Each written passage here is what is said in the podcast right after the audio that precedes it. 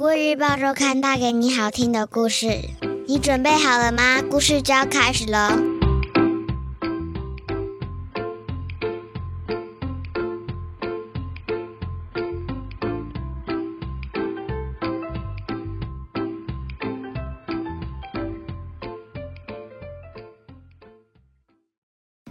各位小朋友好，我是国语日报周刊的主编古文阿姨。你这周过得好吗？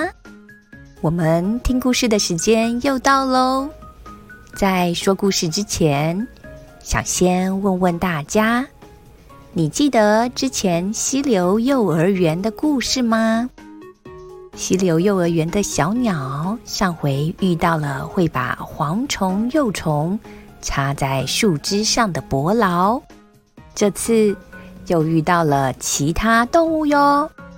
猜猜看，他们会遇到谁呢？今天我要说的故事叫做《小鳗鱼的烦恼》。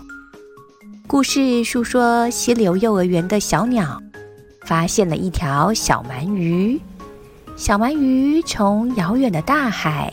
回流到溪流里，它来做什么？一路上又遇到了什么麻烦事呢？这篇故事的作者是儿童文学作家陈志豪。现在你准备好了吗？故事就要开始喽！接连下了几阵雨。溪流幼儿园旁的栾树叶子被打落，没了花雨游戏。小鸟在溪旁的浅滩玩水。好冷！这里好好玩哦。周究生此起彼落，朱景斑鸠老师愉快的看着小鸟玩耍。突然，小绿袖眼啾。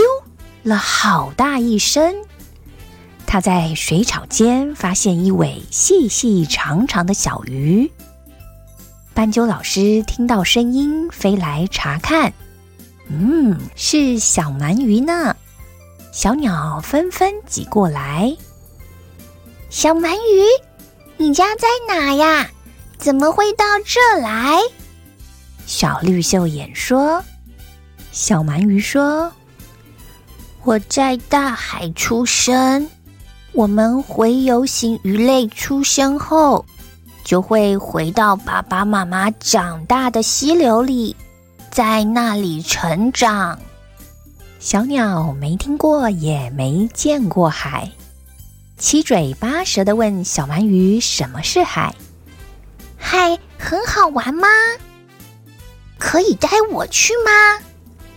小鳗鱼不知道怎么回答这些问题，它只想知道妈妈口中的黄花树林在哪里。他曾经听过妈妈形容那片风景，于是从大海循着内在的指引，游进这条溪。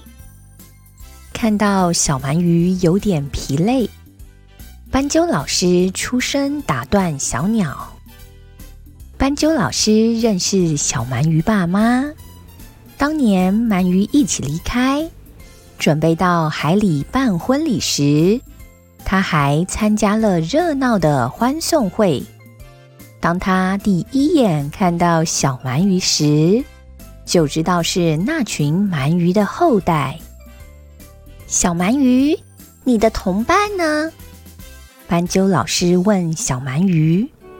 没想到小鳗鱼哇一声哭了出来，他边啜泣边说：“我我们鳗鱼家族先在海里碰到渔船捕捞，又在出海口遇到渔网陷阱，好不容易绕过陷阱游进溪流，才发现溪流被污染，原本就不多的同伴。”更少了。现在，其他同伴聚在一堵高高的水泥墙下，不知道怎么办才好。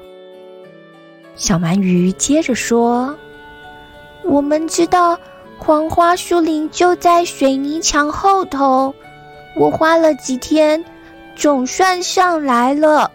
他们还在下面。小鳗鱼说着说着，又哭了。